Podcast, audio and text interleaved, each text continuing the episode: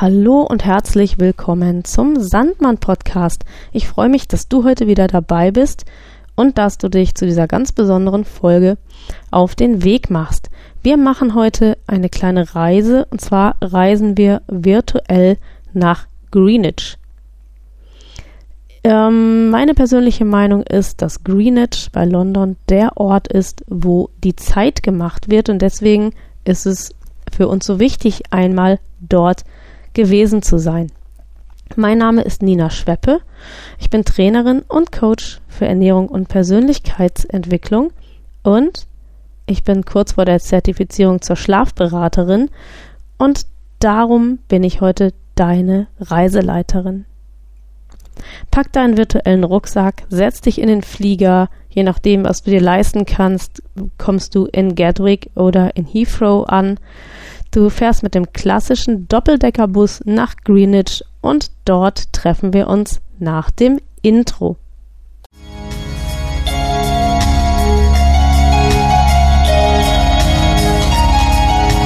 Erholsamer und durchgehender Schlaf ist für jeden Menschen existenziell. Nur wer gut und ausreichend Schlaf findet, wird am Tag darauf seine Konzentrations- und Leistungsfähigkeit auch abrufen können. Jeder Dritte hat jedoch Schwierigkeiten, diesen erholsamen Schlaf zu finden. Bei blinden Menschen kommt hinzu, dass die fehlende Lichtwahrnehmung zur Verschiebung der Schlaf- und Wachphasen führen kann.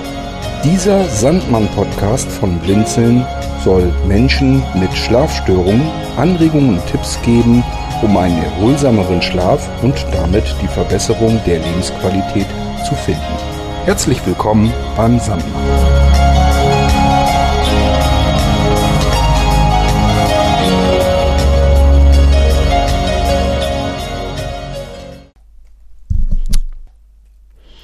So, wir sind also angekommen und jetzt mal Spaß beiseite. Ich war wirklich mal da. Da war ich noch Schülerin, ist also schon ein bisschen her, aber ich fand es einen ganz erhebenden Augenblick, da zu sein. Ihr wisst es ja vielleicht. Greenwich, das ist der Ort, wo unsere Erde praktisch angefangen wird zu vermessen. Also das ist der Punkt Null, wo die Längen und Breitengrade starten und dort ist auch Punkt Null sozusagen der Erdenzeit. Die Greenwich-Zeit, das ist die Zeit, die genommen wird, wenn wir zum Beispiel Zeitabweichungen bei Reisen oder so berechnen müssen, dann geht also die Zeitverschiebung ähm, äh, praktisch von Greenwich aus los. Was hat nun aber Greenwich mit uns und unserem Schlaf zu tun und da werde ich jetzt vielleicht etwas philosophisch, aber jeder von euch hat sein eigenes Greenwich in sich, nämlich die innere Uhr. Und die innere Uhr ist nicht nur wichtig, wenn du vom Non-24-Syndrom betroffen bist, dann ist sie wichtiger denn je aber auch für alle Menschen. Und du hörst ja diesen Podcast, weil du ein Problem mit deinem Schlaf hast. Und deswegen solltest du auch möglichst genau über die Z Zeit, über die Rhythmen, über alles, was da einen Einfluss hat, Bescheid wissen. Die Erdzeit an sich, sie ist relativ und zyklisch. Der astronomische Tag bemisst sich, das orientiert sich am Tag-Nacht-Rhythmus, im Volumen von 24 Stunden. Eine zeitliche Organisation ist, auch wenn das heutzutage nicht mehr als wirklich hip erachtet wird, für alle lebenden Organismen von großer Bedeutung. Also selbst so kleine Einzeller, von denen wir gar nicht mal denken würden, dass sie Lebewesen sind, auch die haben eine zeitliche Orientierung und einen Stoffwechsel, der sich an der Zeit orientiert. Alle Rhythmen, wie kurz oder lang sie auch sein mögen, setzen Orientierungspunkte in der Endlosigkeit, die die Zeit haben würde, wenn wir keine Rhythmen hätten. Wir können unsere Lebensrhythmen in drei Klassen qualifizieren und es ist wichtig, das zu wissen, um hinterher vernünftig damit umgehen zu können. Es gibt da einmal die zirkadianen Rhythmen und wenn du von Non-24 betroffen bist, hast du dieses Wort bestimmt schon gehört. Zirkadian äh, wird geschrieben Cäsar, Ida, Richard, Cäsar, Anton, Dora, Ida, Anton, Nordpol. Ich buchstabiere jetzt nicht jede, aber bei Zirkadian ist das wichtig, weil das für unsere Krankheitsdefinition, also zumindest für die Patienten, die davon betroffen sind, unter Umständen mal wichtig sein kann. Zirkadian heißt, es geht um einen Rhythmus circa der Tag. Darum zirkadian. Also zirkadiane Rhythmen sollen sich in dem also äh, laufen über 24 Stunden. Es gibt kürzere Rhythmen, wie zum Beispiel Atmung, Blutzirkulation, ähm, Hunger, Durst, sowas, die laufen kürzer als 24 Stunden. Die nennen wir ultradian. Länger laufende Rhythmen, wie zum Beispiel den Monatszyklus der Frau oder so etwas, nennen wir ultradian. Und tatsächlich haben alle diese drei eine Beteiligung, wenn es um die Frage von gutem Schlaf geht. Es gibt in der Wissenschaft einen Zweig, der nennt sich Chronobiologie. Und das ist die Erforschung sozusagen unserer inneren Uhr, unserer Rhythmen, unseres inneren Greenwich. Und leider wird der Chronobiologie oft viel zu wenig Bedeutung beigemessen. Und vielleicht, wenn die Menschen mehr darüber wissen würden, würden sie sich anders verhalten und würden vielleicht auch weniger Schlafstörungen haben. Für dich, wo du jetzt diesen Podcast hörst, kommt es auf einen Versuch an. Ich werde dir heute noch gar nicht so viele Tipps geben. Das machen wir dann beim nächsten Mal aber ich möchte dir heute erstmal das Grundwissen vermitteln, damit du überhaupt mal einschätzen kannst, worum es überhaupt geht und wie die Mechanismen sind. Ein kurzer Hinweis nur zum Thema Licht. Dem Licht werde ich aber eine extra Folge widmen, weil das äh, ganz, ganz spannend und ganz, ganz wichtig ist. Ähm, Im Grunde genommen verbringen alle Menschen, die in Büros arbeiten, die viel in Innenräumen sich aufhalten, winters wie sommers, die Welt in chronobiologischer Finsternis.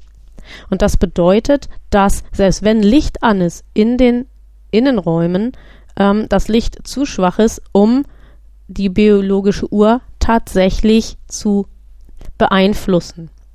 So viel nur kurz als Anmerkung und natürlich als kleines Appetithäppchen auf die Erst im Jahre 1972 vorher hat man das gar nicht gewusst, dass es die innere Uhr überhaupt gibt, hat man den Ort der inneren Uhr, also vielleicht hat man schon gewusst, dass es sie gibt, aber man hat diesen Ort, wo es neurologisch sitzt, erst 1972 gefunden.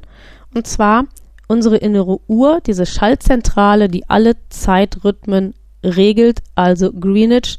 Das sind zwei stecknadelgroße Zellhäufchen und ähm, mit dem schönen Namen suprachiasmatischer Nucleus.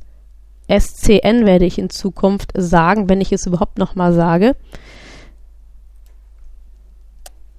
Und diese Zellhäufchen befinden sich oben im oder am Gehirn und zwar genau an einer Stelle, die sehr markant ist, also unsere Sehnerven, die laufen vom Auge aus ins Gehirn, aber nicht vom linken Auge geradeaus nach links und der andere geradeaus nach rechts, sondern sie treffen sich in einer X-Kreuzung und der von links kommende läuft nach rechts und der von rechts kommende läuft nach links. Und exakt an dieser X-Kreuzung, da sitzt der kleine SCN, der uns hilft, unsere Rhythmen unter Kontrolle zu haben, hoffentlich.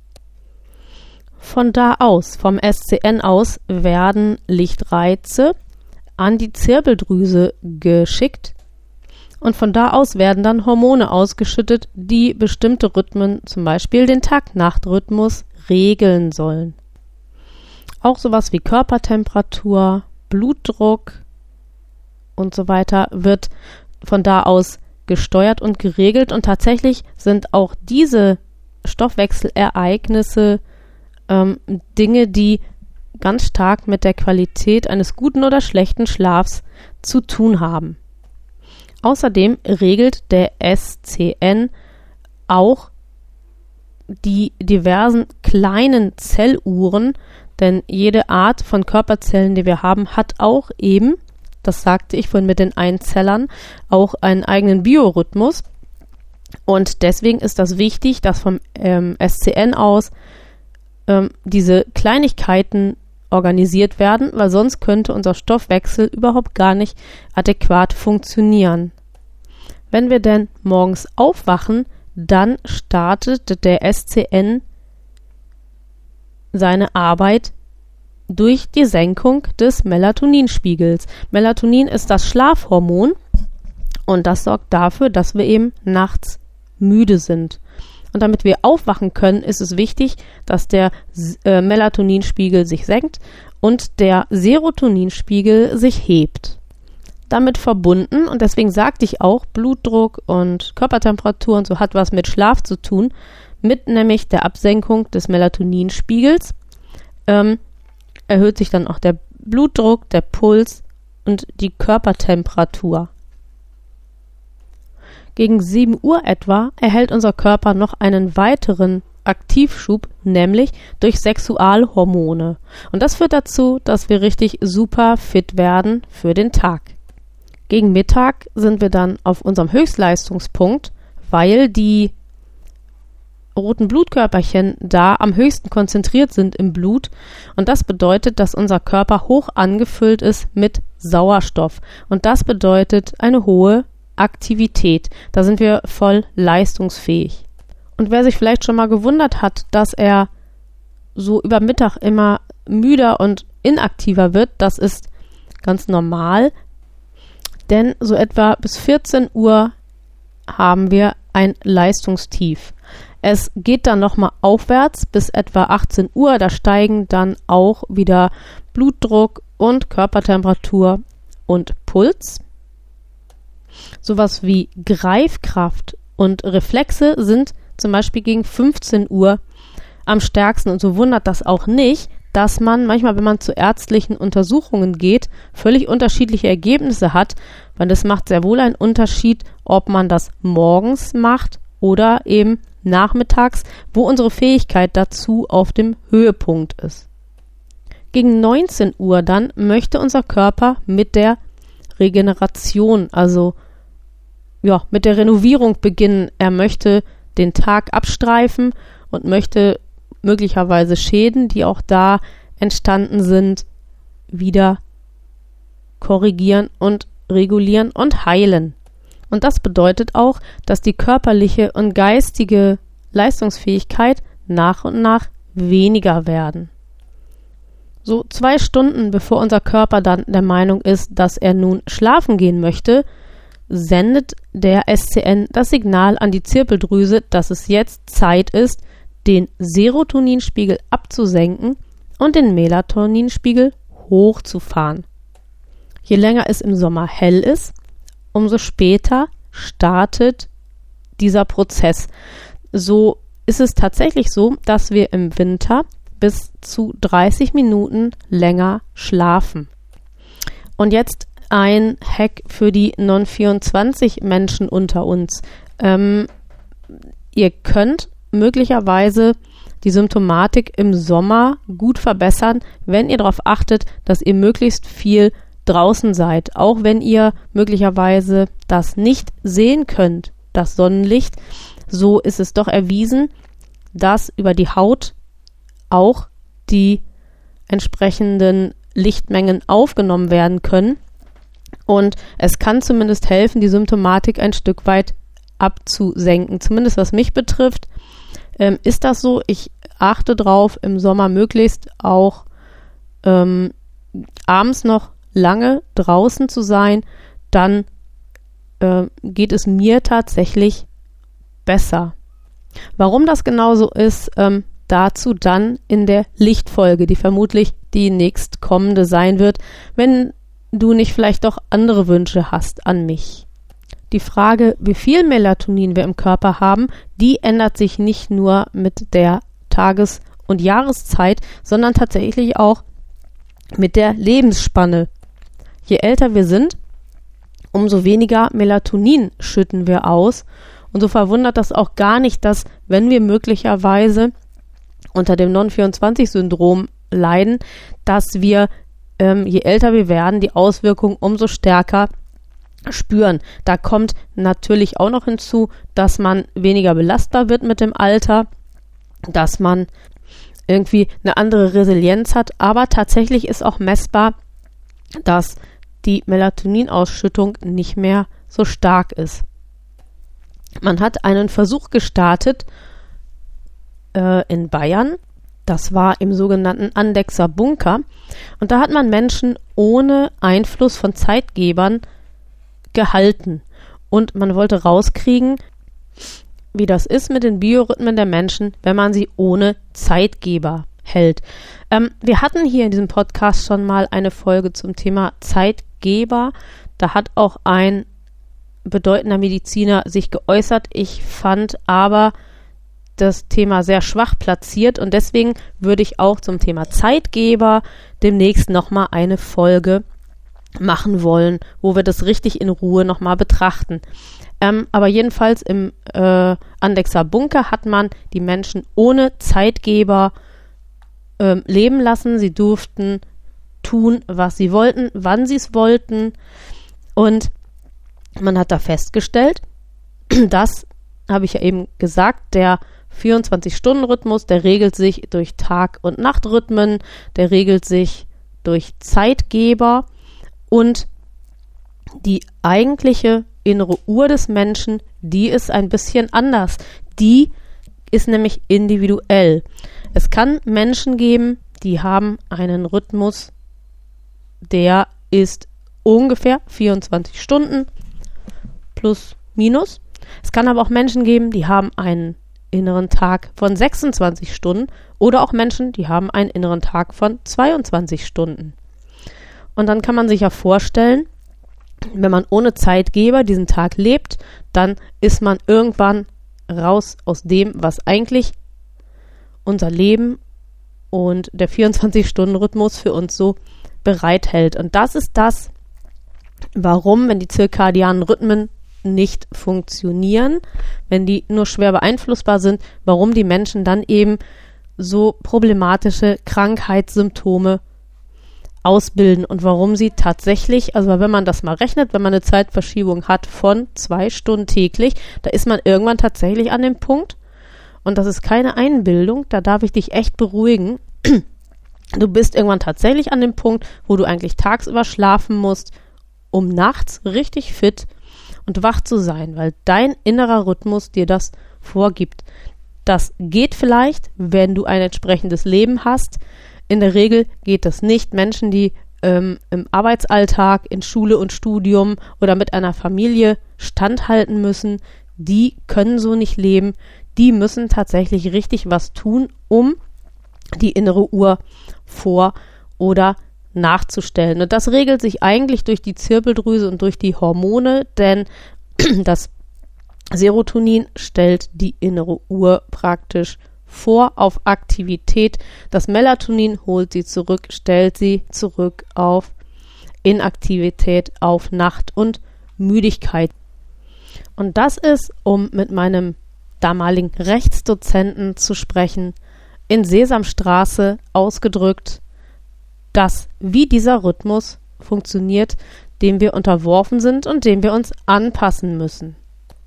Ja, so viel mal zum Thema Rhythmen, innere Uhr und Greenwich. Ich sehe, dass wir schon wieder weit, weit fortgeschritten sind mit der Zeit. Und ihr seht auch hoffentlich, dass das Thema Schlaf ganz, ganz spannend ist. Und wenn du denkst, dass du Unterstützung brauchst, dass du ein Einzelcoaching möchtest, dass du gerne deine individuelle innere Uhr besser verstehen möchtest, dann melde dich heute noch bei mir. bewirb dich um ein kostenloses Kennenlerngespräch, dann schnüren wir dein individuelles Sandmann-Coaching-Paket. Und wenn du dich bei mir meldest unter dem Stichwort Sandmann, dann gibt es das auch zu einem vergünstigten Preis. Ich hoffe, dass diese Folge dich neugierig gemacht hat, nämlich auf die nächsten Folgen zum Thema Zeitgeber und zum Thema Licht. Und ich entlasse dich in den Tag oder in die Nacht, je nachdem, wie es ist. Pass auf dich auf, achte auf deinen Körper, hör auf deine innere Uhr und sei wach und ausgeschlafen.